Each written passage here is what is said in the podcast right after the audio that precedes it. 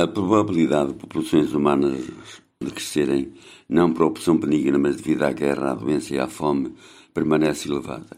Os países com populações mais jovens, dezenas de milhões de homens jovens, muitos deles empregados, são os países em maior risco de um futuro violento.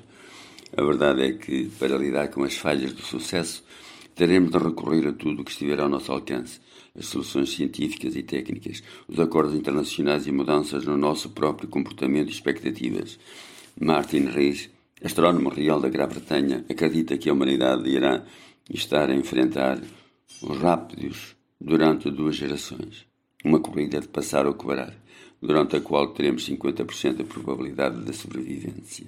No entanto, defendeu também nas suas conferências RAID 2010 para a BBC falar de um nível ótimo para a população mundial não faz sentido, porque não podemos vaticinar com segurança o que serão os estilos de vida, a dieta, os hábitos de viagem e as necessidades energéticas das pessoas para além de 2050.